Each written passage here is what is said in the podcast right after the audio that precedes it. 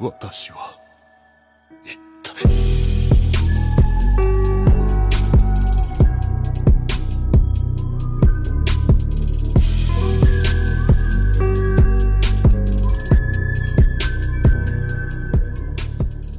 ？Hello，大家好，欢迎收听最新一期的《马探长与池子》。嗯嗯嗯嗯嗯，嗯嗯什么玩意儿？嗯好好说话。嗯嗯大家好，我是池子。啊！大家好，我是老马。哎，在这个节目开始之前啊，老马问你个问题啊，哎，就你在生活当中有没有过一些什么特别的、独特的执念啊？搞钱，搞钱搞钱不是，这不独特啊！啊、有没有一些就是另辟蹊径一点，或者是非你莫属的那种的？你这语境太高了，我理解不了怎么这么说呢？啊！我给你大概讲一下，比如说我就有一个执念，啊我现在就觉得这个执念已经开始影响到我生活了。哎呦，怎么说呢？就是我觉得我自己一个人的时候没办法，就是安静的待着，就一定要有点声音，一定要听点音乐或者是听点播客节目这种啊，那我可能也有啊。但这种达到一个什么程度？就是比如说我今天想干点什么，我想出门，我想嗯出去溜达，或者是是想洗个澡之类的，啊我就一定要站在那个地方，我要找到这个我今天想听的东西，或者是我找到那个歌单，或者是找到那个专题的那个节目，我才能说我摁下播放键，然后我才能开始干这件事儿。明白？就？要不然的话，就完全干不了这件事就儿。比如上厕所，人家别人上厕所找纸，你上厕所是找一音乐或者找一播对对对客对，是的，是差不多类似这个情况，啊所以就是让我有点儿，就有点儿感觉这个强迫了，甚至就是没有这个声儿，我就什么都干不了了。哎，嗯，严重了！那么说到这儿呢，我就想给跟我一样有这种类似执念的人啊，推荐一个东西了。哎，那就是踢走通勤耳机冤。哎，踢走通勤耳机冤呢，音质好，降噪强，入耳舒适，让你在每日通勤的路上找到属于你自己的生活 BGM。哇，难道这就是传说中的踢走通行耳机？是啊，哇，真的很厉害呀！哎，哎，那么当我看到你戴冤，我就知道你也听播客。感谢 T 总同行耳机冤对本节目的赞助，本期节目更有听众互动福利等你。咱们话说回来啊，哎，本期内容呢，其实就是讲这个人性当中啊，黑暗和诡异的跟执念有关的东西啊。啊，非常我的觉得色情啊呃，就怎么色情了呢？啊，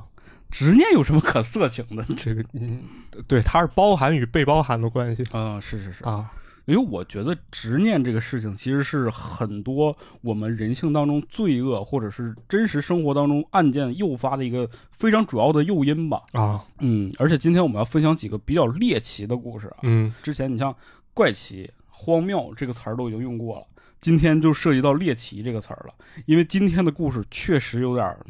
难以形容，或者是让人难以接受。怎么说啊有点变态，就是啊？而且这几个猎奇故事呢，其实都来自于一个日本文豪的笔下啊。这个人是谁呢？他有几个称号，我给你简单的介绍一下啊。哎，他就是人称日本著名小学生的次名人啊，打工人的叛逆之巅，职业搜集专家，早稻田图书馆系优秀毕业生。他也是日本推理小说之父，本格派推理小说的创始人，那就是大名鼎鼎的江户川乱步。啊这个大家肯定多少都会听说过这个名字。啊，听到这儿，很多听众已经听懵了。哎，这江户川乱步知道，这个推理小说之父也知道，但是这前面那几个名词都是啥呀？ 啊，这就得解释解释，就是江户川乱步成为江户川乱步之前的故事了。哎，江户川乱步呢，本名叫做平井太郎，啊，啊平井平井家呢这个姓呢，其实是武士世家的一个姓，就出身还是可以的哈。出身很可以。哎，平井太郎的父亲啊，一开始是在他家乡三重县啊，这个公职人员，他就哦当公务员的。哎，后来呢，辞职创办了自己的这个平井商社哎，所以说那个时间段呢，他家里条件还不错做买卖啊，啊。小康家庭。哎，华龙但面是呢，这个平井太郎小时候啊，体弱多病，虚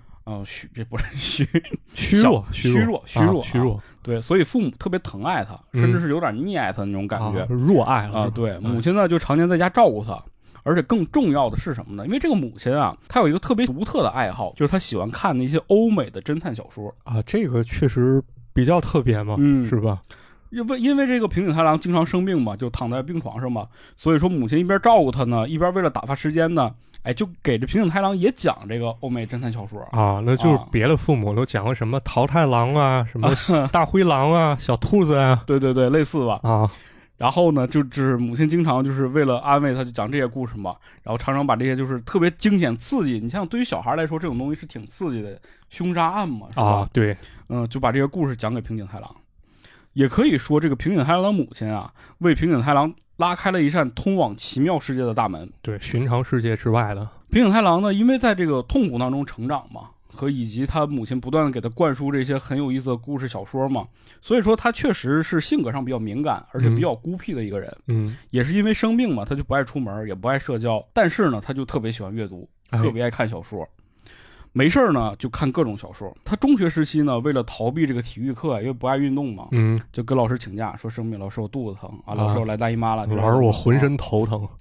对，差不多啊，就跑到一个地方去看小说去了。后来呢，这考入了早稻田大学，啊啊也是一个比较好的大学了，非常厉害。害啊，除了他平时这个赚钱打工之外呢，他就泡在图书馆里，嗯他几乎把图书馆里他认为他自己喜欢的书都看遍了。啊，他后来甚至比如说译本已经看完了嘛，就是日文版的这个书看完了，他等不及那个作者翻译啊，他就在图书馆里找那个原版的英文书去看。然后那个那个拿词典一点点去对照着这么看，他嗯又看了很多书。就一般这种爱泡图书馆的人，好像经常会出一些比较厉害或者另类的人物好像是，啊，所以说他也自己经常戏称自己嘛。人家问你说你是什么毕业的，因为他本身是学那个政治经济学的。啊，然后呢，他就因为经常泡图书馆呢，他就回答说啊，我是那个早稻田图书馆系 毕业的。啊，人以为图书馆管理系是吧？对，但是呢，这个毕了业的平井太郎啊，本来是想抱着一个打工挣钱的心理啊，嗯但是因为他自己个性原因啊，就在这个职场当中这个反复横跳。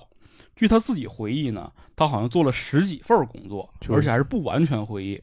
一直在换工作，一直在换，就是什么都干不长。嗯他是那种就是没办法久居人下打工的，嗯，就这种打工人的身份让他特别难受，而且根本就坚持不下去，哎做两天就得换。这个时候我们就得说回到这个平井太郎家境现在是什么样的。嗯因为这个时候，其实他平井太郎的父亲，因为咱们前面提到他开了一个商社嘛，对之前生活还比较好，但其实在他求学的这个过程当中，家里的这个商社就倒闭了。啊买卖做赔了，等到平井太郎步入社会的时候，其实家里的日子非常的辛苦，哎又加上他自己本身啊，其实他早早就结婚了，基本上属于是差不多毕了业就跟他自己当时相恋的女朋友就结婚了，所以说这个生活压力就非常之大呀。嗯平井太郎就是几次啊，为了说养要养家嘛，就说要不我再打个工去啊哦啊，但是不出意外的都出意外了，就是打不下去这个工。哦这个穷困潦倒的平井太郎啊，当时只能带着这个妻儿啊回到老家这个乡下继续混日子。啊也许是因为实在是揭不开锅了，就是来乡下都混不下去了。平井太郎呢，就是又再一次动起了这个打工的念头。但是呢，这个打工肯定是不可能打工的，这辈子不可能啊，动起了歪脑筋，对，怎么挣点钱呢？就想着说，因为他平时喜欢阅读嘛，嗯，而且好像当时他脑袋当中就有一些奇思妙想，有些想法，哎，他就想说，要不我这个写点故事给报社，用这个去换钱。啊，这个时候呢，平井太郎就是第一次动了这个写稿的念头，有点像那个什么，你知道吗？有点像倪匡我们讲那期，啊，对，也对是因为生计啊，就是想投投这个是不是报纸啊之类的，写个故事。但平井太郎不太一样，他写的第一篇故事呢叫做《石头的秘密》。这篇故事投给报社之后啊，一点声响都没有。就是经很正常，嗯，其实这是大部分人，就是大部分作家第一次投稿的一个状态，就肯定是没有什么特别大的反响的。嗯这篇故事呢，也没有为平井太郎带来任何的这个报酬，但是这就是天才一般的人物嘛，就是之前不写是不知道的，一写完了停不下来了。嗯平井太郎终于发现了自己这个能够一直坚持下去的一个职业，那就是写作。他在写完第一个故事之后呢，他又紧接着创作了两篇小说，哎，这两篇小说都是侦探小说，哎叫做《两分铜币》和《一张收据》，并且呢，这个时候他给自己起了一个非常重要的笔名啊。这个笔名呢，他是想向侦探文学的鼻祖这个埃德加·艾伦坡致敬的，所以他就给自己取这个笔名叫做江户川乱步。哎大家肯定特疑惑，说：“哎，江户川乱步和这个艾伦坡哪儿哪儿都不挨着，这怎么就致敬了？”我给大家读一下他这个日语啊，日语其实叫做 “I do ga w a l a m p o 啊，你能听出一点相似的感觉吗？埃德加·艾伦坡对，其实就是它，因为是英文日成日译成了日语，然后日语又译成了中文，所以说最后我们听到的名字叫做《江户川乱步》，实际上人家就是按照那个艾德加·艾伦坡的这个名字来改的。 但他这其实写的这个对应字儿还挺好了。你看嗯那个江户川，江户嘛，江户不是一个时期嘛，包括日本那个江东户川也京，是一条河嘛，对，嗯东京其实当时不是叫江户城嘛，对是吧？然后乱步这乱步这感觉是吧？就好乱像步其实好像有点，就是因为我们现在没有不知道它的这个文学脉络发展是什么样的，嗯，当我们了解他的这个故事创作之后，感觉好像他是在这个整个的推理小说当中乱步行走，然后暴走是吧？对，然后走出了一些非常精彩的作品，这种感觉。啊，嗯，这挺狠的，尤其“乱”这个字儿啊，哎，是的忍者乱太郎，江户川乱步这个名字就乱正马式的出现在了人们的眼前啊。哎，嗯，哎，乱马，乱马二分之一 乱嗯马挺好。啊，一般这叫乱的都挺厉害的。啊嗯，这次呢，江户川乱步把这两篇故事呢投给了一本叫做《新青年》的杂志。啊，这有听说过，哎这个杂志呢是专门刊载国外的，也就是对于日本来说，这些西方欧美的这种流行的侦探小说的一本杂志。嗯，这里得多说一句，因为《新青年》这个杂志在我国来讲非常重要，是吧？对，那本就是引领我国这个进行新文化运动的杂志啊，和这个是完全两个概念、啊。是，这本小说完全就是一个日本他们自己创作的一个关于侦探小说的一个杂志，嗯啊创办的是一九二零年。这本小说非常重要的意义在于哪儿呢？它就是它培养了很多之后非常著名的日本推理小说作家，比如说谁，比如说江户川乱步，哎还有谁？还有横沟正史，哎甚至还有什么？还有梦野久作。哎，梦野久作其实老马之前推荐我看过他的那个叫《脑髓地狱》嘛，这对本书，嘛脑髓地狱，啊，也是非常的，我不能说这个书好看，我只能说这个书非常值得一看啊。就看懂看不懂，那就啊，你个对，人的事儿啊是了。是是，而且你就是很有意思，啊这本书推荐大家，如果有机会可以看一看、啊。，对，嗯。那么话说回来啊，以江户川乱步为笔名啊投的这两篇小说呢，其实都得到了新年《新青年》杂志这个主编的认可啊，哎，马上就刊载了。嗯，刊载之后呢，江户川乱步这个名字啊就开始在人们这个读者群体当中广泛传播就了。爱好者当中开始有名哎。了。是的，但这个时候我们再得回顾一下呀，就是看一下这个平井太郎啊，他的成长时代啊是一个什么样的时代？就是对于世界而言，啊嗯，平井太郎是一八九四年十月份出生的，在他出生的前一年，有一个英国作家啊哎，，这个作英国作家也不得了，他写死了他笔下的一个主人公，并且引发了读者们的强烈不满。这个作家就是非常著名的推理小说作家柯南道尔，啊，就是柯南哎，柯南。啊，江户川柯 哎南，后来有一部伟大的作品把这两个人联系在了一起嘛，对，吧就是著名的柯南。这个让整个不列颠岛都为之疯狂的故事，就是柯南道尔笔下的那个福尔摩斯啊，著名的侦探小说系列的最后一案 这个啊故事，，是？吧？就是这个，他故事当中那不是福尔摩斯从那山上折下去了吗？是的，啊，在故事当中呢，这个福尔摩斯和他的宿敌莫里亚蒂坠入了这个瀑布之下呀。啊，柯南道尔也是想就此把这个福尔摩斯这个系列完结，就完结就不写了。对，但是读者实在是太疯狂了，说你怎么可以把他写死？甚至当时的王室都出动了，啊，就是跟说柯南道尔说说你得写呀。啊，肯定没有说那么强硬，说小那个小柯啊，你过来跟你商量个事儿，哦，你这怎么能写死呢？是吧？啊，我们家女王等着看呢，那不能这么哎说 呦，就太社会了，肯定是想哎说说这我对你这个作品特别喜欢，是不哦是能不能进行下去啊？真的是太可惜了，这么好的人物竟然就这么死了。哎，那当然了，伴随着福尔摩斯与他的宿敌莫里亚蒂坠入瀑布的这一瞬间啊，嗯，浮出水面的是什么？是那些围绕着推理轨迹、人性展开的文学大家们的时代就要到来了。哎，为什么这么说呢？因为之后的这些人啊，他们写出了一篇又一篇挑战人类头脑的精彩故事，开启了一个属于推理文学的黄金时代。哎，之后有什么？江户川乱步是一个，嗯后面还有谁？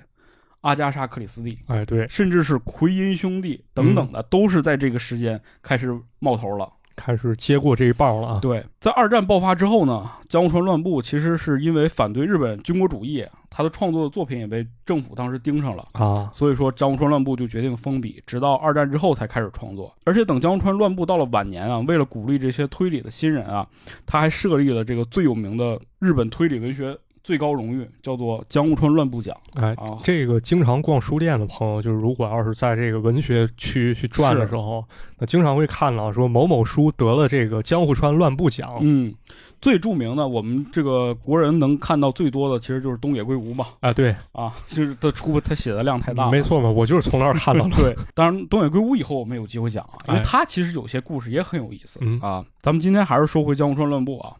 江户川乱步呢，因为设立了这个江户川乱步奖啊，时至今日，它依旧是日本推理文学最高荣誉啊。嗯，只要你拿到这个奖，那肯定就证明你在推理界那是数一数二的、哎啊。江户川乱步呢，一生呢其实创作了非常多优秀的小说啊，比如说什么《阴兽》哎《妖虫》嗯，这个地狱当中的魔术师，哎，地板杀人事件哎啊，地板杀人事件更是出现了这个国民级的一个侦探形象，那就是明智小五郎。小五郎啊，对毛利小五郎，，对，其实你像毛利小五郎、这个江户川柯南，都是从这些故事当中出现的，对嘛，啊柯南嘛，嗯，我记得早期我去买柯南的单行本的时候，你知道吗？嗯，柯南单行本的那个最后一页，其实就是封面上有一个彩页嘛，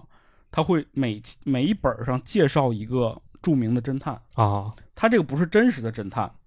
而就是在推理文学当中那些受人喜欢的侦探。对，就是这些可以说是 IP 嘛，嗯，是吧？的，就是什么，当你凝望神原的时 候，神原也在凝望着你，我真的不是 Q，、嗯如果 Q 有一天达到那个程度，可能也被写在柯南那个希望吧吧，，但愿吧，啊嗯、是的。行，挺好的，但是呢，今天我们其实不讲这些特别有名的这些大的案子啊，啊，这对，些长篇小说而且这个这说实话推理不好讲。不好讲。你记得之前咱们讲那什么那个镜子里那个啊嗯啊磨人那个，对对对，是是吧？的，那讲了这咱讲不明白，大家也听不懂啊。因为所谓的这个推理啊，它其实各种线索啊一步一步的推陈啊，你没有一个特别好的去把它这个捋清，或者是讲明白那个叙述环境，对，很不好讲，让人很难懂。没错而且你这讲着讲着可能就破梗了。啊，是啊这个其实还是适合自己阅读寻找这种乐趣会好一些。是，但我们今天要讲这几个故事呢，完全没有这个呃顾虑，因哎为我们要讲的是短篇故事。短、啊，篇啊，就我也说了，我特别喜欢短篇故事嘛，是吧短？小精悍啊，一寸短一寸险。哎，是啊，今天要讲的这几个故事呢，属于江户川乱步著名的短篇小说集，哎叫做《人间椅子》。啊，人间椅子嗯，相较于这个江户川乱步的长篇小说，他的短篇小说非常的猎奇和怪异。哎，啊怪诞是有这感觉。对，那些就是那种洞察人性阴暗角落的那种独特的视角和那种夸张的、扭曲的、阴郁的故事情节，就让我每次阅读的时候都有一种没法形容的诡异的感觉。这种故事和我们之前讲的怪奇故事其实区别很大。哎，嗯，那种那种所谓的怪奇故事是来自于外部的，嗯而这些我所提到的这种诡异的程度，其实来自于这个主人公的内心的嗯，啊、这是两种不同的感觉。哎，尤其是我接下来要讲的几个故事，故事当中的主人公啊，就跟咱们开头提到的一样，有一种病态的执着，就狂人嘛，哎，真的是魔狂人啊！虽然没办法，就是感同身受，但是我每次都被好奇心就是推使着，隐隐的推动着，说想真正的看一下他们的内心到底是什么样的，非常的变态啊！啊，不错，我喜欢嗯，就像你喜欢登岛郎一 样，啊，是吧？转大人， 是行了，那咱讲讲吧，咱说说这讲故讲事吧，讲讲事。故事吧啊！哎，讲了那么多了是吧？关于江户川乱步的故事有很多，咱们就不介绍这个人了。今天我们还是以讲故事为主啊。，对，那咱们今天要讲的第一个故事叫什么呢？叫做《镜地狱》，镜地狱，镜是哪个镜镜子的镜。啊？镜子里有一地狱哎，对，得提前说一下，其实江户川乱步这几篇小说都是以第一人称来写的，啊，他不是说说我是那个主人公，而是说我是一个这个主人公的朋友，或者是他的旁观者这样一个视角啊、哦，这个感觉觉很奇妙，你知道对吗？对对对，就好像就是由你来写我差不多，嗯，就是什么马振强今天又那什么猪了，又那什么狗了，是不是什么玩 意儿？说回来啊，讲故事啊哦，净地狱嘛，啊？镜地讲狱讲这个对净地狱到底是一个什么样的地狱？来哎，说这个有几个人啊，有一次坐在这儿轮流的，就像咱们似的啊，可能是录播课啊，不是嗯啊，就讲恐怖故事。最开始呢，这个有一个 K 朋友 K 啊，他叫 K， K 啊，哎哎，开头就说说，哎，有一真人真事儿，你想听吗？想听别人就说：“那说你出来讲讲吧，是吧？”他呢有一个特别不幸的一个朋友，嗯这个朋友呢染上了一种非常奇怪的怪病。一般正常人来讲呢，对于某些事物喜爱其实就是一种很普遍的喜爱嘛，但他不一样，他的喜欢就是产生了一种病态的那种执着啊。他喜欢什么东西呢？他喜欢一种东西叫做透镜啊，啊，透镜，透镜。透镜这个咱们以前小时候都玩过啊。对，放大镜啊，对凹面镜啊，甚至如果我们戴眼镜的话，就是凹面镜嘛。对对，嗯以前尤其印象比较深，玩那个放大镜是吧？那不玩火吗？是吧？对，这个人他不一样，他喜欢各种镜子啊，就什么这个凹面镜、透镜，还有什么这个玻璃球、玻璃镜子啊啊，甚至是一些万花筒哎，啊，还是还是猫眼儿，猫猫眼儿也算，对，啊对猫眼儿也是，各种各样的镜子啊，因为这些镜子能把那个人呐、或者是他能看见的事物就拉长、变形啊，变得各种各样奇怪嘛。对，就那哈哈镜嘛。这 K 呢，他以前在这个他朋友小的时候呢，有一次呢，去他的书房玩，哎，就看到一个老的铜箱子，这里边呢就有一个老古镜，哎，古镜呢就是因为阳光的反射，在墙面上就出现了一个字儿，啊，嗯，仔细的看了半天说，好像是一个寿字儿。哎这个呦，这个 K 呢就问他的这个朋友说：“哎，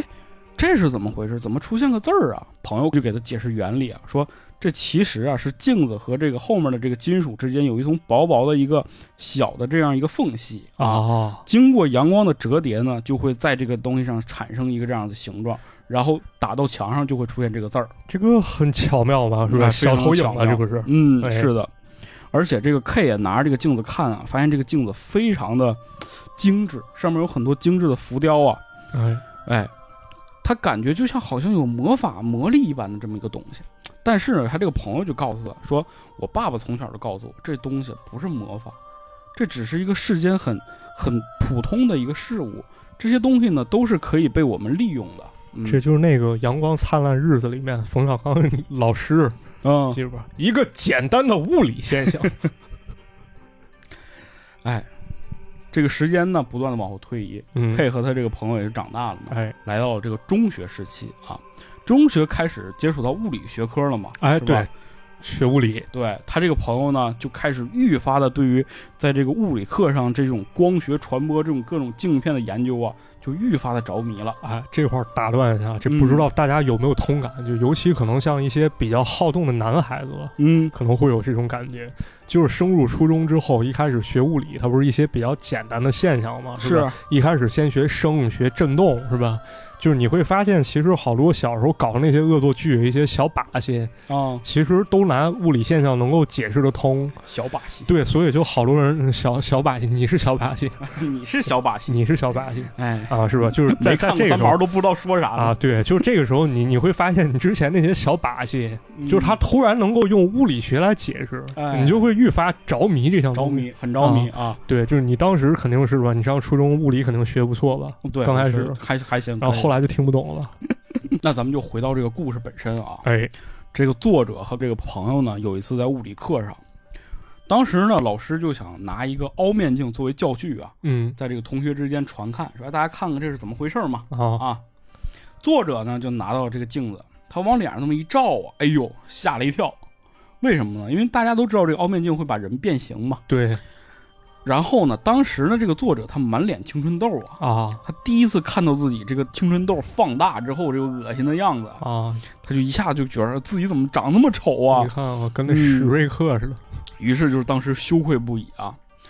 但是呢，把这个故这个镜子传到他这个朋友的时候呢，太着迷了，就他拿着这个镜子就已经完全的爱不释手了，你知道吗？啊，而且呢，他就开始疯狂的在这个教室当中就大笑，他完全就是把这个镜子放在手中啊，反复的观看啊。狂人嘛，嗯，也是这个时候呢，因为他结合了一些这个物理自己学的物理知识嘛，他这个朋友呢开始用自己各种，比如说铁丝儿啊，或者纸板啊，制作一些复杂的机关啊，嗯就是利用这种竞学原理做一些小道具。哎，哎有一次呢，这个主角他去他这个朋友呢家玩儿啊，就看到了桌子上有这么一个哎小的方形纸箱子，啊这纸箱子前面开了一个洞啊，特别像一个什么入口之类的东西。这里边呢就插着一张钞票，啊朋友就对这个主角说：“说你伸手去拿拿看看啊。”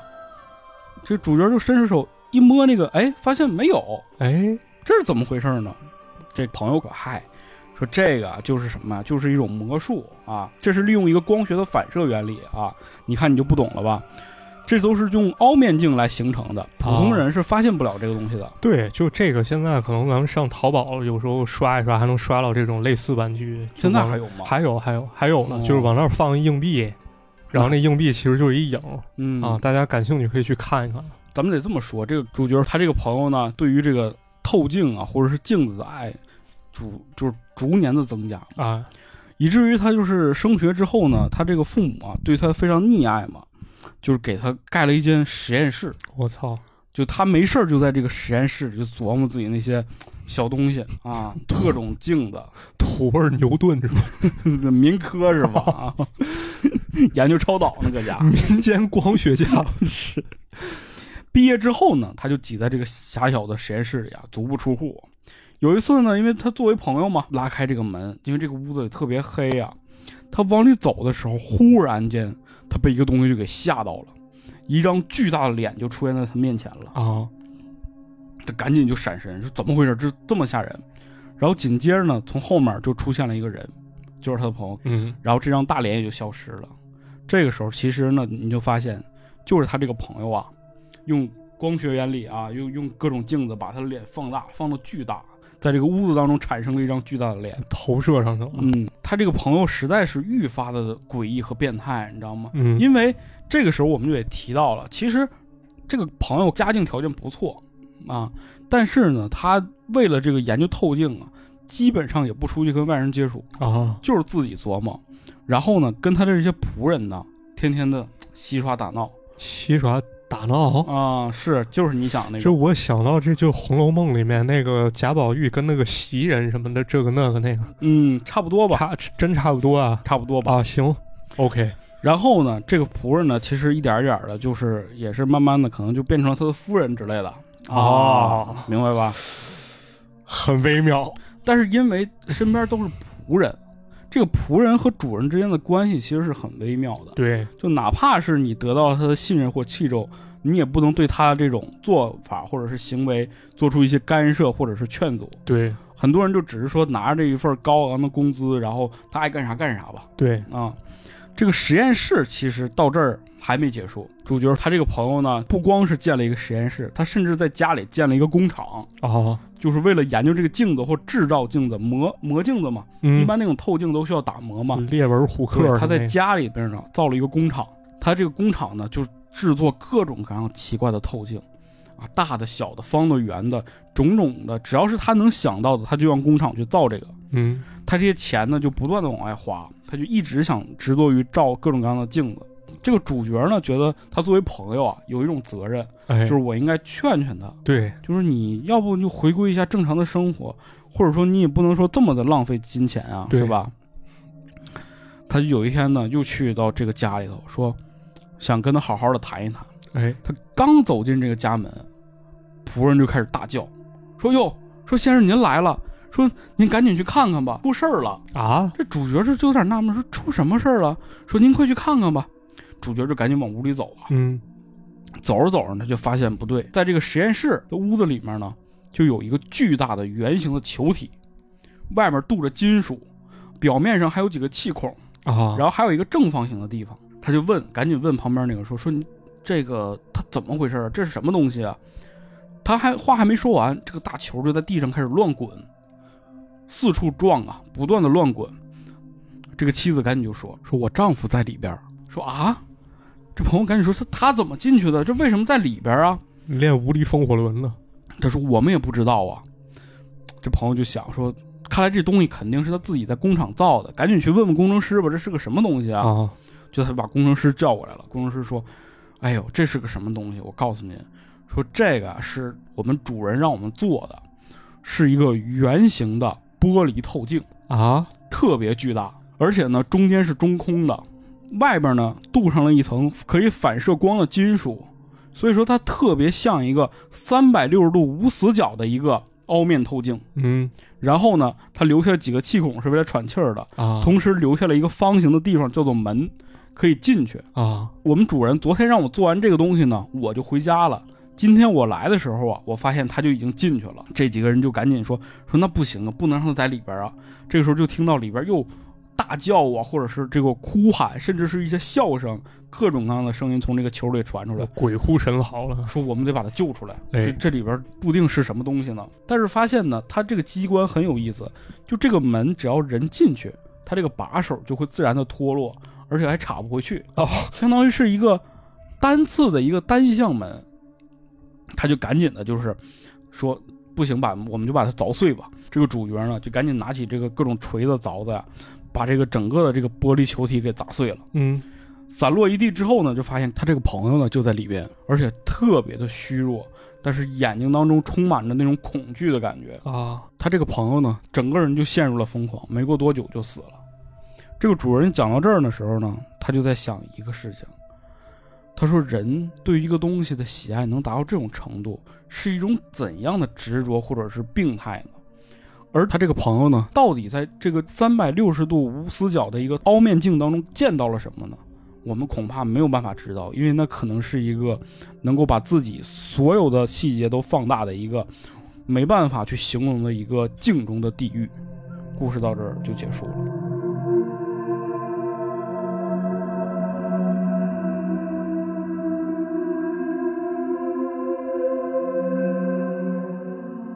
所以这个镜中的这个镜地狱其实有一种隐喻的哈，嗯，这里面未必有什么恶魔啊，什么恶鬼啊，就有一种感觉，让我感觉是说，因为其实它它这个细节和它前面的一个细节对照着，不知道大家有没有注意到？怎么就讲是说，在这个课堂上的时候，有一次他们传了一个凹面镜嘛，啊？主角看到自己的时候，一瞬间他觉得特别的恶心和恐怖嘛。对，因为他脸上有一些瑕疵或者是不好的地方嘛。那你想想，这个主角的朋友进入到了一个三百六十度无死角的一个凹面镜当中的时候，他是不是把自己所有的细节和所有的那些他厌恶或者是喜欢的东西全部放大了呢？就我觉得这是一个嘖对照的一个点。我觉得很有可能，而且这点很微妙啊，嗯就是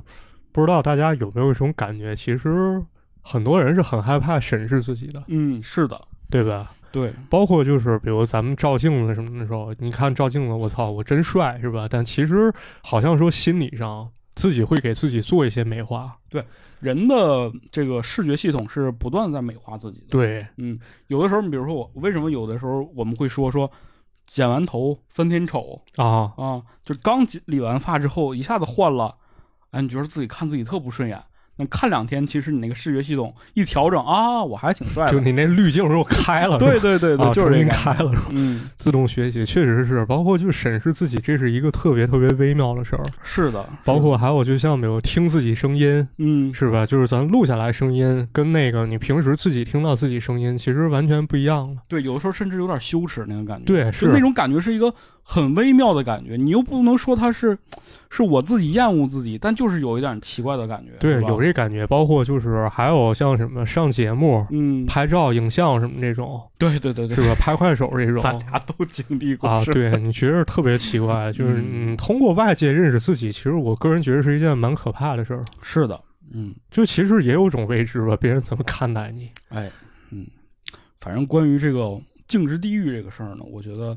是一个非常不好理解，但同时又有着一点就是自我审视那个感觉，就你像你说的那个感觉似的一个故事。就怎么说，嗯个人可以有个人理解吧。嗯，是的。当然了，我讲这个故事其实都是一个省略版本啊，有很多的细节，因为我讲述的关系，所以说都把它省略掉了。如果大家感兴趣的话，可以找到这本书的原著去看一看。哎，啊去品一品啊！嗯，那话不多说，咱接着再来一个，哎，再来一个这叫啊什么？这个故事呢，哎，就跟那个老马喜欢的事儿有关系了。啊啥呀？叫《非人之恋》。非人之恋得啊，谈点恋爱爱了啊！非人之恋就是和非洲人谈恋爱你这不要不要这样。啊非人之恋嘛，这个“非”的是哪个“非”啊？非常的“非”，啊，是非的“非非常可乐的非哎啊，”，就不是人的恋爱啊 这么理解吧？不是人恋爱，那动物和动物之间，按理说也能恋爱吧？当然，在某种角度来看，动物之间呢，应该不叫恋爱，应该叫本繁能，衍，是对吧对，这出于叫本繁能衍嘛，对，嗯叫繁衍。嗯，那这个恋爱是不是只有这个是属于人的特权？我感觉可能吧，可能是这么一种感受吧。这有点深了啊，嗯咱讲故事有点深吧了，讲故事吧啊啊，咱讲故事。哎，故事呢是一个这样的一个故事，这个是一个自述啊，嗯，也是我哎我我呢是一个女人，哎，一个这个十七八岁儿的这么一个女人，豆蔻年华，年轻哎啊。我呢马上就要去谁啊？就要去我这个婆婆家了。啊说白了，我就要出嫁了。啊，结婚了，但是我有点心里头有点小想法，对于这个我要嫁给的这个人啊，我不是那么了解他。这个时候我们就要说，其实日本当时那个明治时期啊，它还是一个很封建的时期啊、啊它也是这种父母之间就是搭桥，然后其实是一种封建婚姻的状态。啊！嗯，对你看过一香港电影吗？叫《中华丈 夫》，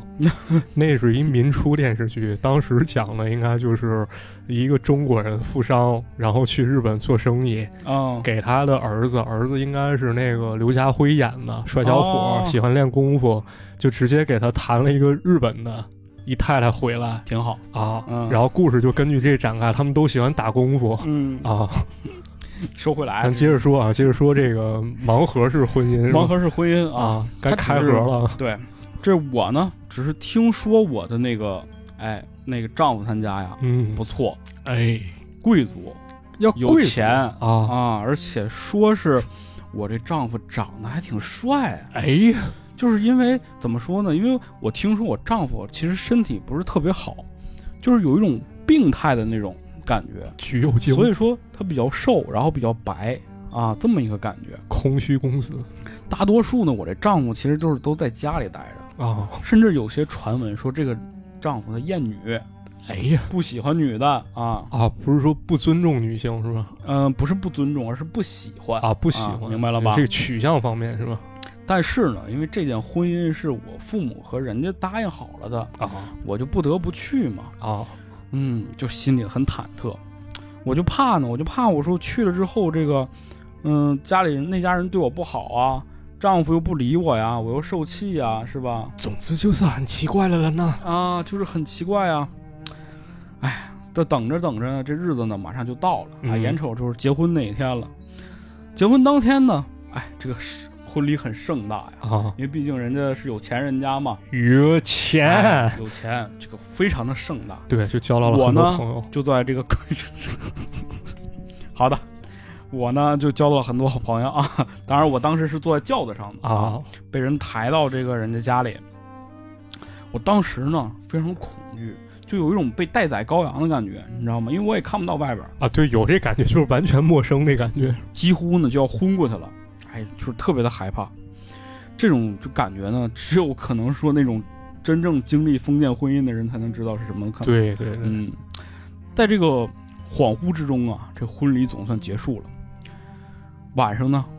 我就躺在我的这个丈夫身边儿啊，他比较安静，哎，没有说什么啊，两个人就这么共度了一晚。接下来就是我的婚姻生活了，其实没有我想的那么糟，因为这我这个丈夫啊很温柔，对我特别好，啊然后我家里呢也没有说那种七大姑八大姨的啊，他就就这么一个人，然后跟我这个公公婆婆可能就是，所以说我们这个生活也比较的和睦，没有我之前想的那么恐怖。而且呢，我丈夫长得真帅，太帅，怎么这么帅呀、我跟你说，我跟大家说这个事儿不是我炫耀啊，是他真的帅，啊，而且呢，跟我之后要讲的故事有关。哎，讲到这儿，就开始要进入这个故事的正题了。我我觉得好像变得越来越奇怪。 是吗？嗯，非人之恋嘛，啊咱往后听 啊。这我这丈夫呢，对我特别的好，但是那种好呢，就又有点诡异，又有点奇怪，就我总是能感觉到一丝假意在里边儿，这就让我很奇怪，哎，我知道是什么感觉，怎么什么感觉？就是机器人去化，蔡明老师，您回来了，啊，您喝水，我给您揉腰，我给您捶背。晚上没事儿的时候，您把我那身子卸下来，搁锅里咕噜咕噜煮，把脑袋放旁边，我给您讲鬼故事。啊什么一双小花鞋呀、蓝色骷髅啊，绿色尸体呀、哎，让你背我上长城。咱还是讲回故事啊，这这串台了，反正串说台了就那串台感觉，感就是那觉虚情假意是吧？哎对那就是塑料感，就是很好，好到让你觉得有点假那个对，感觉。就是那那什么那个塑料爱嘛嗯，plastic love 嘛，那个是。哎呀，这结婚啊，得有半年之久了。我和他之间呢，其实没有什么特别大的矛盾，啊，但是逐渐逐渐的，我就觉得这事儿不太对劲儿了。怎么讲？因为我有时候会感觉到什么，感觉到我那丈夫突然间就不在了。啊，这种不在不是说人不在，而是说那种意识上的不在，就这人不在这儿，嗯，能理解那个感受吧？能能能，而且我愈发觉得，就是他对于我的那种好里头，掺杂着一些那种虚情假意的感觉，愧疚感，嗯，越来越明显了。哎，我就发现啊，他有一个习惯很奇怪，什么习惯？就是说得说一下我们家这个格局啊。嗯首先我们家很大，然后呢，这个楼啊是有两层，在二楼的这个上面还有一层阁楼，啊，像一个小仓库一样的地方。哎，这个地方放的都是什么东西啊？我之前呢问过我公公，说这个都是一些古代的一些古董之类的，就是家传的一些宝物啊都是很贵重的东西，都放在这儿。嗯一般人平时呢也不会进去，可能就是仆人之类的打扫卫生之类的，或者去看看。啊，正常的，咱们这谁谁总翻那些东西是吧？我啊，是是是，啊你是、你是有，你看你这屋子里啊，啊，收回来啊。哎，但是我老公会去这个地他老去啊，方啊，啊他把黄色杂志藏那儿了，他就怀疑嘛，哎，是不是这个而且他去的时间段很奇怪。啊你说你白天去就去呗，没什么事儿哈。啊？他不对，他晚上这去玩意儿，你看我的猜测是不是有一丝道理啊，他晚上还不是说正大光明的去，啊？还是说他能感觉到，比如说我睡的，哎，哎，打呼噜了，啊或者是平稳了，呼吸平稳了，他就动身啊，去那个阁楼上，哎呀，这小子有点问题啊！太奇怪了。啊这偷摸啊给这个情人发短信的吧？那时候还没有短信啊，啊，大概就这意思吧。啊大概就这这意思肯定这有了外心了，我看是我就受不了了，啊因为我是一个刚刚出嫁的一个少妇。对，我对于这件事情，我怎么能容忍下去呢？忍不了啊！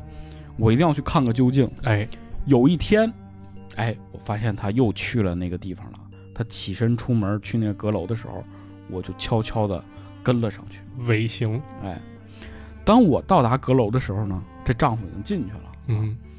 我就怎么推这个东西呢，也推不开。这他还把这阁楼门锁上了。密室，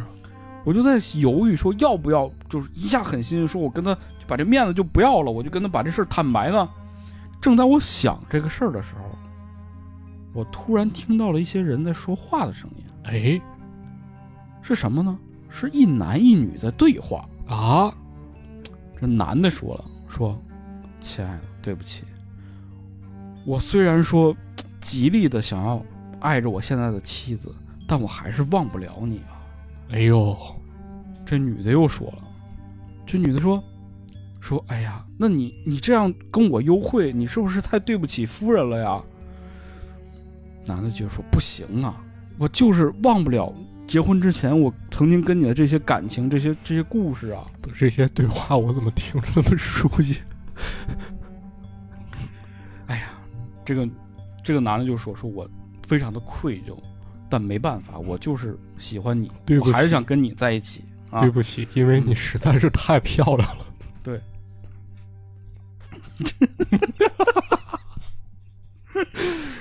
哎呀，是这意思吧？差不多吧。啊，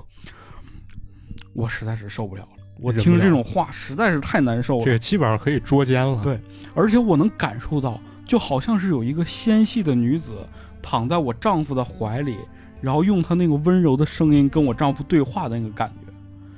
哎呀，这个时候突然间呢，她发现，哎，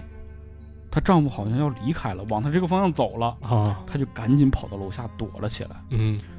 她眼看着她丈夫呢离开了这个屋子，我往他们卧室去了。啊，她就蹲在那儿等，说我就要看看这狐狸精到底是谁。哎啊，我等你，老公，你说句话，老公。 等她，就想看看这个女人到底是谁，是不是家里的仆人，还是外面的野狐狸啊？哎，但是等了好久，没有任何人从这个阁楼上下来。哎呦，金屋藏娇啊，就住这儿、哎，就是啊，他不能住这儿啊，你住这儿你肯定被人发现啊，啊，是而且这上面这吃喝拉撒怎么办啊？啊，不对呀、你难道在这里修密道了吗？于是今天晚上呢，这事儿就这么过去了。就这么算了哈。到第二天，哎，啊我就悄悄的又来到这个阁楼，嗯我看看是不是有地道哎，啊，是不是你们俩为了专门在这儿私会啊，修了一些什么暗门？但找了半天，发现确实没有。这阁楼只有一扇小窗户，而且这窗户根本就爬不了，就人儿进不去。对，只有这么一个入口，这太奇怪了。难不成是什么孤魂野鬼把我丈夫缠上了？哎，这事儿不对劲啊，这事儿不对劲。紧接着呢，她第二次又一次跟踪她丈夫去了，她发现这里边还是两个人在说话，啊，她呢还是等着，说等看有没有人出来，又没等到人，还是她丈夫一个人从自房间从这个仓库出去了。她就在想这个事儿啊，她仔细琢磨，哦，我想到一个事儿。她是想什么事儿呢？每次这个对话结束，她丈夫要走之前啊，她能听到啪啦一声，这是什么声音？这啪啦特像那个大箱子合上盖子的声音。哦，哦，我知道了，看来这人把人藏柜子里了，是吧？这你让人你知道这让我想起啥吗？啊 什么？低俗小说，你看过吗？ 就这里面应该只有那一段柜子里藏人的戏吧？就大家应该都知道那段吧？就那个嘴里嗯布叼鲁个布鲁斯威利球，那个是 吧？嘴里叼个球什么什手么？球那哦个啊，不提这个啊。说回来，说回来，老郑，你 彩玲，你咋扯到那上头去了？我根本就没往这方面想过。说回来啊，说回这个、我呀，这个妻子啊，这个少妇，这我呀就想说，看来啊，这个箱子里头有秘密啊，我这调查方向得往这个方向上调调转啊。于是呢，她就趁她丈夫不注意啊，把这个家里这个古董箱子的这个钥匙拿到手了，哎，嗯，又溜回这个仓库里了。这一次，他就挨个箱子开，他开了一个大箱子，开盒，他说想是不是这里头？哎，一翻，发现这箱子里啊，全是那种娃娃。娃娃你知道那个日本成人礼的时候那种娃娃吧知？道，还有那什哦么叫什么五月人形什么哎的，是吧？对啊惊人偶啊之类啊，的这种对的。对对，他看到这箱子全都是这种玩意儿，就是用来就是成人礼的时候，这个女孩儿成人礼的时候用来放在那个祭坛上的娃娃嘛。啊，嗯，看起来做的都很精致啊，但是好像跟我和老老公发生关系这事儿不太大嗯啊，是对，这这这这，哎就算了，把这盖子合上吧。是，但是他合上这盖子的时候就发现了，好像不是这箱子。啊，收拾不对，嗯，他往旁边看，他又看到了一个大箱子。他越看那个箱子越诡异，他就走过去把那个箱子又打开了。他掀开的一瞬间，他整个人就惊呆了。啊，那里面不是别的东西，不是人，也是一个人偶。啊但这个人偶，你说他是人偶，都有点侮辱他了。啊，做的太好了，这个精致的面容、服饰搭配，包括他的那个整个的五官的那个协调度，就已经达到了一种惊人的程度。就是你说他是人，就是嘖都不为过，就这么一个感觉。嗯，我的天！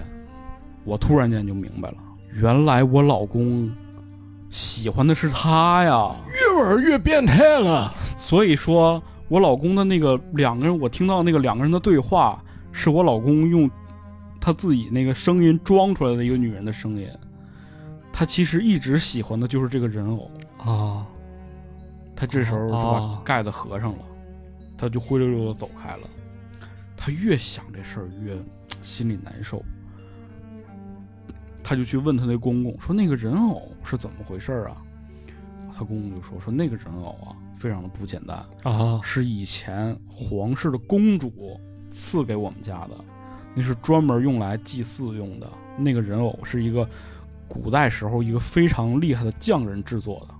那个匠人制作之后就离开人世了。啊所以说我们也不敢轻易的去触碰它，因为怕弄坏了。但是他做的太好了，所以说很多人都迷上了它。我们呢也就把它放在那个箱子封里印起来了哎，这个时候啊我就心里头越发觉得不对劲儿了。我这丈夫怪不得他对我是吧这种感觉，然后之前也总说说什么他不喜欢女人之类的，原来他爱上的是这个人偶啊。啊，这个人啊，一旦产生这种妒忌心理啊，就很可怕就的。很可怕了。人比人气死人嘛，况且啊他面对的是一个不是一个人，而是一个玩具，甚至说是一个人偶，对，他心里就更别扭了。他有一天他就冲了进去，把那个人偶哐全部砸碎了。劈了，他就说：“让你勾引我老公啊，是吧光头王，？”哎，你勾引我老婆，我要劈了你！就把它全部砸碎，扔在了地上，然后她就离开这个地方了。等那天晚上呢，她丈夫又起身去那个仓库了。哎，她去了好久，一直都没有回来。我就在想，发生什么事儿了呢？于是呢，我也往那个仓库走去。我想了各种各样的结果，但是到了那儿之后，我发现我的丈夫死了，啊他是自杀的。啊，破灭了，他跟那个整个粉碎在地上、散落在地上的那个玩偶躺在一起，两个人好像相拥在一起一样。殉情，嗯，然后那个人偶的嘴角甚至留下了一丝血迹一样，哎呀，露出了一个又欣慰又恐怖的微笑。嗯这么说来，我好像是一个杀人凶手，啊，但是这件事情好像又没办法给我定罪。这个故事就到这儿结束了。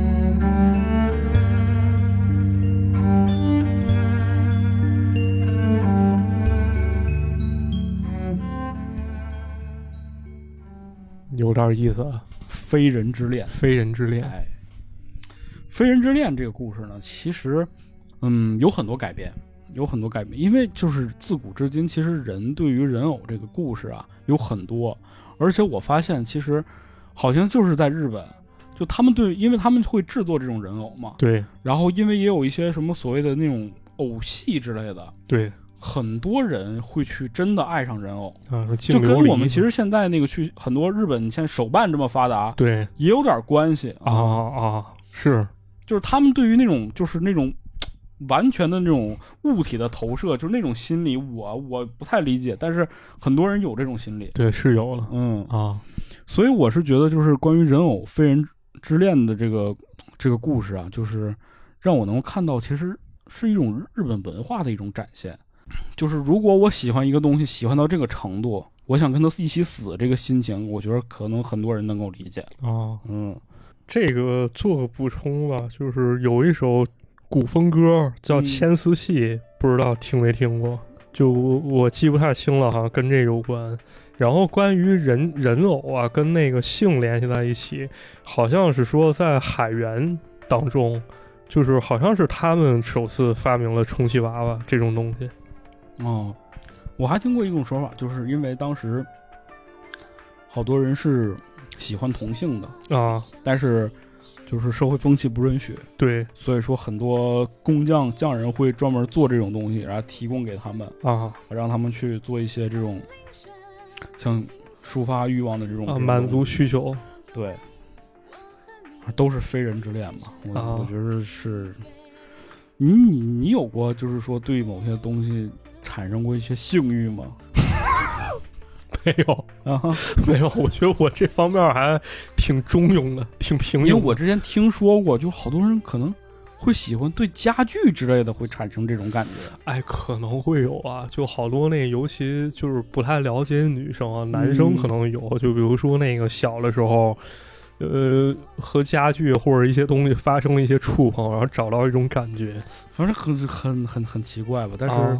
确实会有这样的人吧。有有伊藤润二也画过，不是说那个有一漫画是他家主角家有个老宅子，啊，然后来一女的，就是他说他是研究古建筑的，嗯，？然后他就天天蹭那大柱子。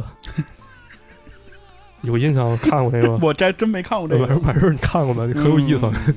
挺好。啊！ 这就是咱们的第二个故事啊，哎第二个这也故是事一种非常诡异的执念啊。这个这咋嗯说呢？不太懂了，这太深了，这个太深了，啊太深了，太深了，太深了呢。咱就讲点这个众所周知的吧，啊，行，那就是我们这个短篇小说《故事集》当中最有名的一篇故事，哎，叫做《人间椅子》。人间人间凳子，人间凳子啊，这个桌子板凳是吧？人间人体工程学啊椅子，啊嗯，人间椅子这个作品非常的有名，而且好像被伊藤润二对，画过，是吧没错没错啊。很多人好像也是因为看了漫画才知道的。啊，对，确实我就是嗯，这个故事啊，咱得这么讲，我真的是在看第一次的时候，就是有一种就是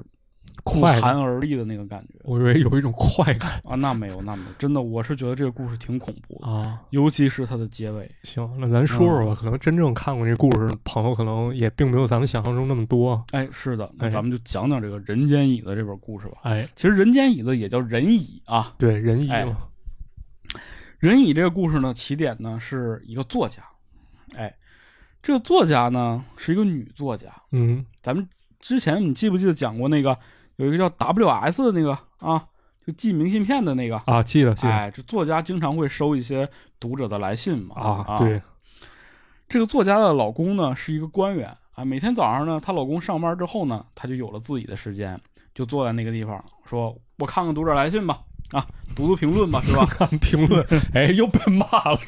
对，这个有的这个一般来讲，读者来信可能就是一一页两页，对，表达一下对你的这个喜爱之情，啊，或者是一些明信片啊，写点感谢的话之类的。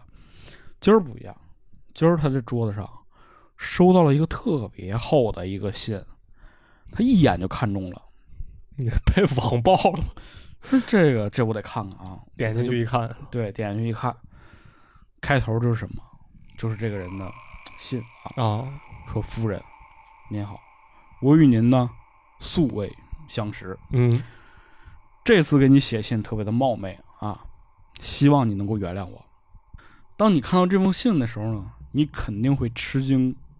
而且呢，你会对我这种这种犯下的种种不可思议的罪行呢感到这个羞耻。哎，但是呢，我必须得把这些事儿讲给你听啊！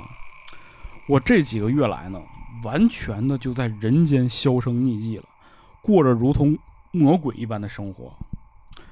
而且呢，根本就没有人知道我这期间都做了什么，甚至我也不想回到人间，回到这种以前的生活。我是一个什么样的人呢？我非常的丑陋啊，非常的丑陋。所以说，您一定要记住这一点。如果我想跟您见面的话，你一定要拒绝我，因为我不想把这个丑陋的样子展现在你面前。这还挺把自己当回事儿嗯，咱接着往下看啊。啊。对于我这么一个丑陋的男人来说呢，我其实这一辈子啊，也就不会有什么好的这种生活了啊。啊，也不能这么说吧。哎，这是他自己的想啊，法嘛。他 对嗯他这个还是要劝一劝他的嘛。我是一个贫穷的工匠啊，我不适合去做那些非常奢华的美梦啊，我只是负责去做一些我能够力所能及的一些制造的这个东西。哎，我呢，出生在一个工匠世家里头，专门呢就是做这个椅子的。啊，哎，父亲把他的手艺交给我呢，我就继承了他的生计，不断的靠这个东西呢养家糊口。我非常擅长做椅子，哎，而且无论这个客户品味的多么的挑剔，要求多么的苛刻，我都能让他满意。嗯 所以说，就看出来这个人他其实手工能力不错、啊哎， 有一定的对业务能力在的。所以我就受到这个定制店这个老板的器重啊，而且也有很多高级的订单都交给我来打理。啊，我每次完成这个制作之后呢，我就看着我做这个椅子怎么那么好看，太好看了，舍不得呀！我就坐在那个椅子上感受，我就在想说，它的主人和他未来将要坐在这把椅子上的那个人是一个什么样的人？啊，是一个精致的小姐吗？是一个有着精致面容，然后皮肤细腻，然后嘖穿着那种华丽裙子的这样一个女人吗？富于幻想嘛。哎，每当我陷入这种沉思的时候呢，我就特别的开心。嗯，逐渐逐渐的，我就有点忘乎所以了，我就好像有点不想把这把椅子交给他定制的那个人了，但是又没办法，因为这是人家定制的。对，人花钱了。是的。这时候有一个订单来了，这个订单是什么呢？是制作那种大型的皮革制的扶手椅。这是一个我其从来没有制作过的一个椅子的类型，啊啊，这玩意儿在咱们国家叫沙发了嗯，类似吧，沙发椅吧。 ，sofa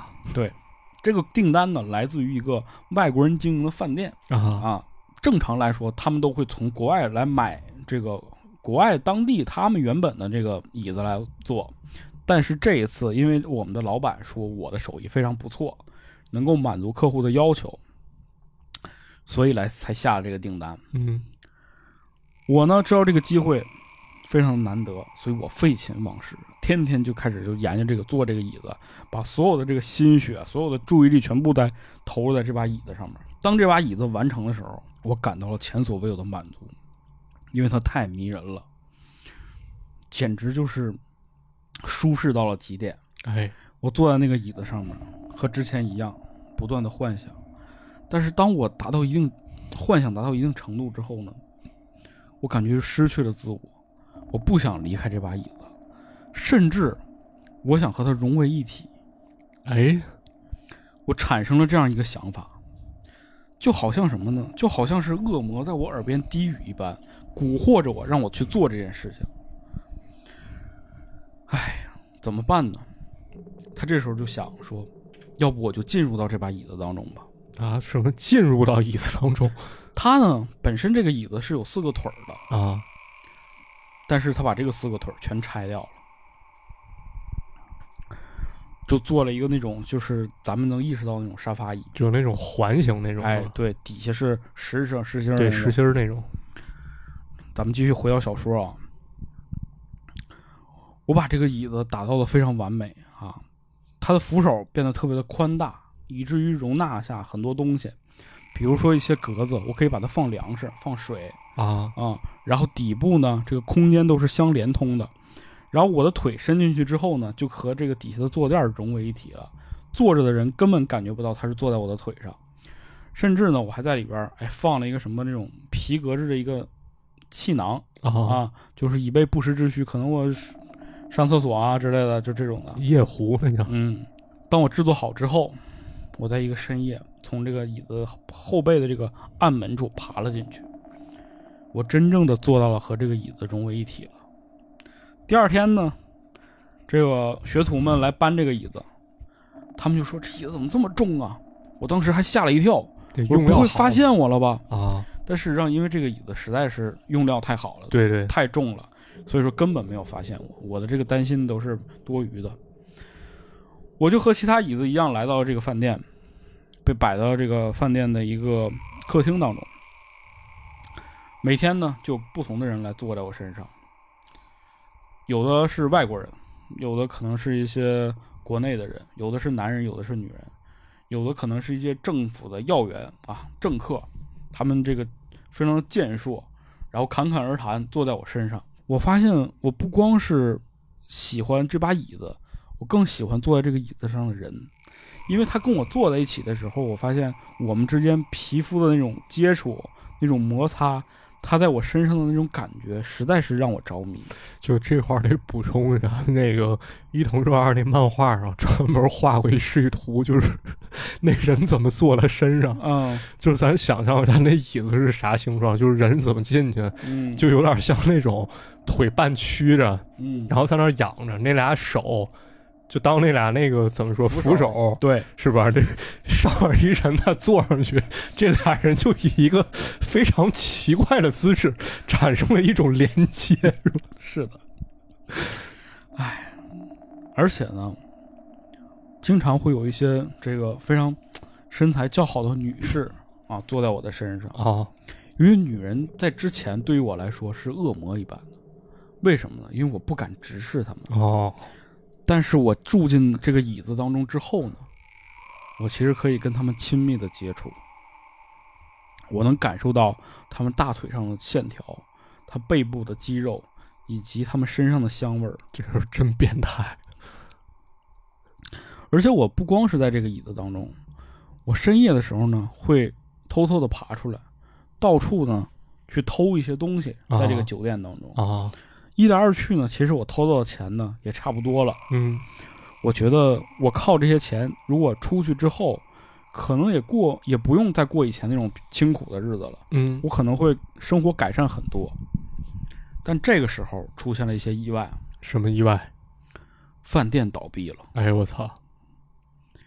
我呢被拉到了拍卖会上啊，这也就是这把椅子，啊，我被一个人买走了。因为这椅子毕竟是一个制作起来嘖非常精细的、非常有这个什么、非常有水准的这么一个椅子嘛，对，还是可以被人相中的嘛。哎，就是被人拍走之后呢，我就被放在了一个家人家里。这一家呢，是一对夫妻，这个丈夫呢是一个官员。我刚开始还很疑惑，这个丈夫坐在我身上的时候让我很难受，啊，但后来我发现，其实他就坐一会儿，因为大部分时间在这个家里都是这个女主人坐在我身上。哎尤其是这个女主人呢，经常坐在我身上呢，会做一些写作类的工作，啊，嗯，就让我呢对她产生了一种深深的迷恋。你笑啥？ 我一会儿跟你讲，我刚产生了一奇思妙想。我逐渐的对这个女主人产生了一种心理上的迷恋啊，我甚至会帮助她考虑，我要让她做的舒适一点。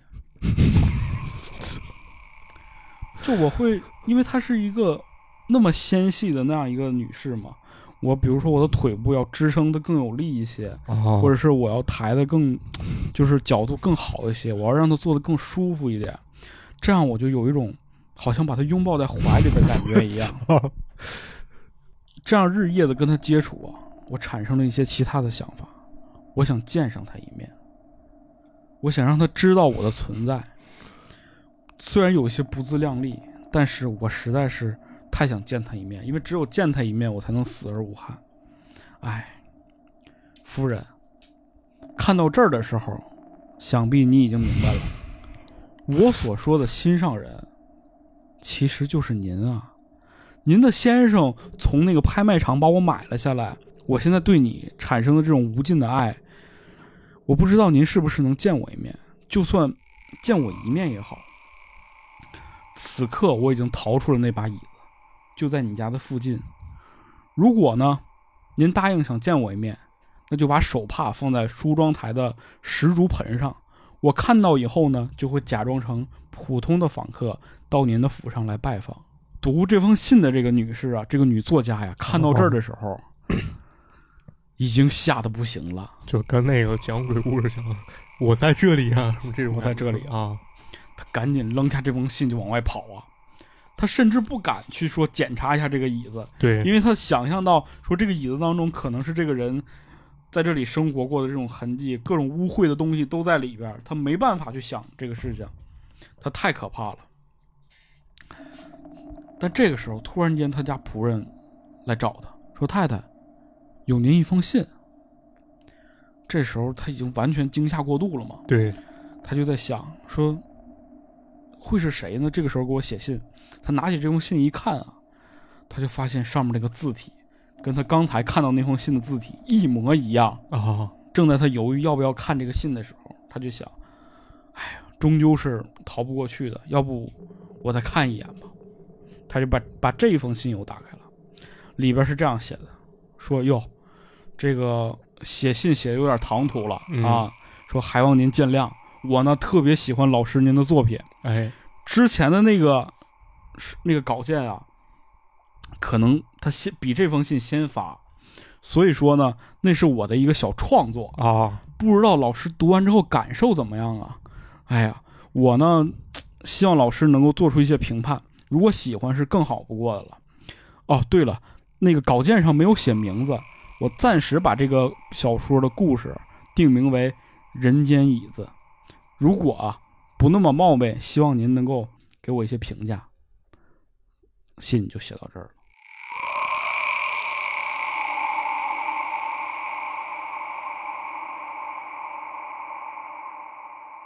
然后这故事就结束了，这故事就结束了。 就有一种真亦假来，假亦真，假亦真来，真亦假的感觉。哎，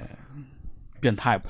挺变态。变态不吧？你就真说的，我跟你刚讲到那椅子被搬到那个那个一对夫妇家的时候，其实我有奇思妙想，嗯，就搬到小时候我家了，然后我就拿小刀铅笔一直捅那椅子，嗯，我早晚给它捅出来。早给捅死了。妈妈，这椅子怎么出血了？我从那时候，我从后面捅的。 妈妈，这椅子怎么还会呻 吟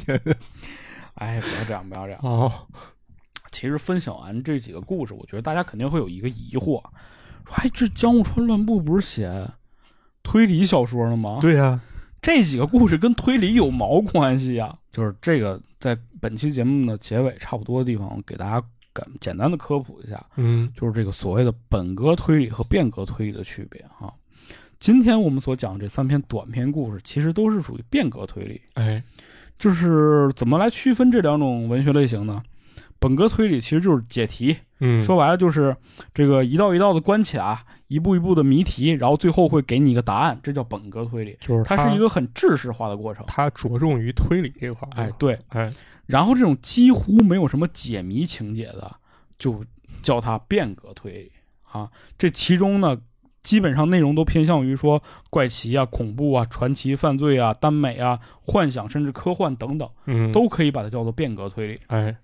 侦探小说的评论家平林初之辅啊，在论文当中叫做《侦探小说文坛诸面相》当中提到了，说描写这种变态心理或者光怪陆离惊悚故事的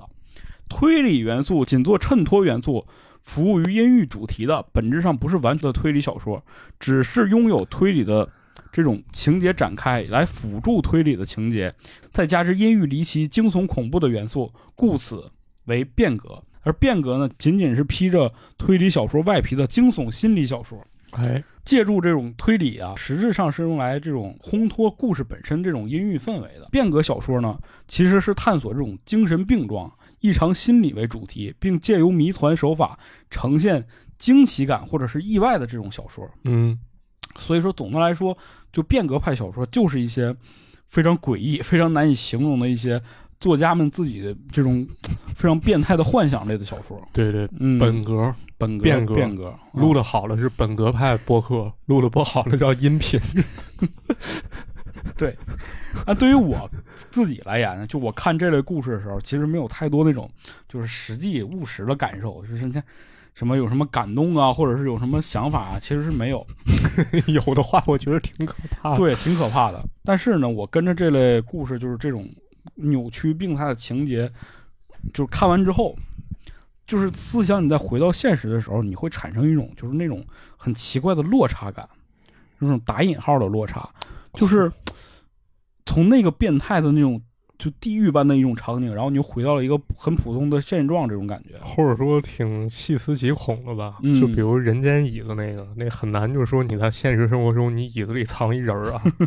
但那个有类似一种情况，就之前我在一公司上班的时候，嗯他那个门口就有岗亭，你如果要是没带工卡的话，你需要进行登记。嗯然后当时有好多女同事嘛，没带卡，然后登记姓名还有手机号。后来就会发现有一些小保安加你微信啊，啊，然后或者给你发短信、打电话，你不知道他是谁，嗯那这又何尝不是一种人间椅子呢？是的。说起来，我还听过一个故事。啊这故事应该是日本发生的真事儿，啊就是说有一个男的，他发现他白天上班之后，啊晚上回来的时候家里的食物会少一些，啊！然后有些东西可能稍稍的就会被移动了一点点，但他又说不上。这个人可能他观察细节比较敏锐吧，他就觉得他白天不在家的时候，这屋子里好像有人一样，这个感觉。嗯他怎么办呢？他就装了监控在家里。啊有一天他照常的上班儿，然后他就看这个监控，他发现当他离开家的时候，从他们家有一个就不会去碰的一个柜子里，走出来一个人，啊一个小老太太，啊然后开始在他们家里生活。啊！马小军儿嘛，这不马小军是吧 嗯对那不有有点这个感觉，跑人米兰家，看人穿游泳衣照片儿 对对对，反正、这这好像是个真事儿啊而且好像后来改编了一个故事，叫做《擅入寄居者》吧，啊就是讲说日本有这样一批人，就是他们在他们会定期的观察说这种上班族，因为他们生活很固固定嘛，对，然后他们只要去上班，其实这个家里就不会有任何人再进来，所以说白天这些他们就在这些房间里面去生活，啊嗯，就像一些隐形人一样，啊，这个社会也不会注意到他们，就就我觉得这种故事。嗯，想起来挺恐怖的，我觉得，是。嗯你还记得你家隔壁啊，明就明不没要住人， 为什么半夜老有声音呢？哎呀，难道说难道说马你萨住卡你住的是一个人间屋子？ 西卡西？就发现你那个屋其实就是各个墙都有隔板儿，就无数人变态在那儿到处在那儿在那儿蠕动，是吧太可怕了啊！有一个，还有一个故事，我忘了是哪个里边了，是阴兽吗？还是哪个里边故事？就是说，有一群人，他们有个癖好，就是看人睡觉，哦然后他们就会在那个衣柜里挖的那个通道，哦等那个主人睡着之后，他们就会从衣柜里钻出来，然后站在你床边看你睡觉。哦嗯啊，挺好 的，总之了，反正这种关于这种猎奇类的小说，其实还蛮多的、啊，对，各种各样的。我觉得看这种书，就是就是反过来，还是说回来刚才那个想法，就是就这种落差感会让我平静一些，你知道吗？是嗯、就是有一种呃非常大的反差，然后同时也能让我就是觉得人这个东西太奇怪了，，对，也觉得其实嗯、 我我们并不够变态，对我们太也还好吧， 也还好心理安慰啊也还好了。啊，自我但安慰是人这个生物实在是难以解释哈，啊，那讲到这儿，其实是非常感谢各位的收听、啊，哎，是。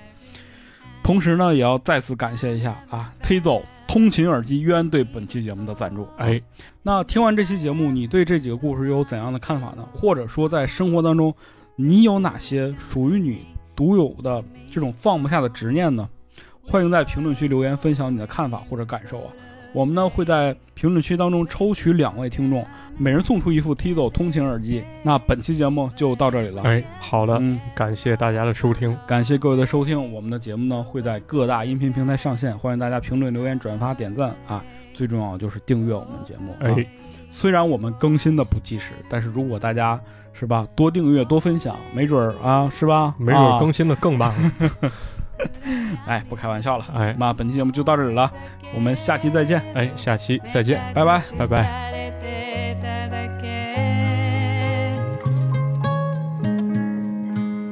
祈りを捧げて新しい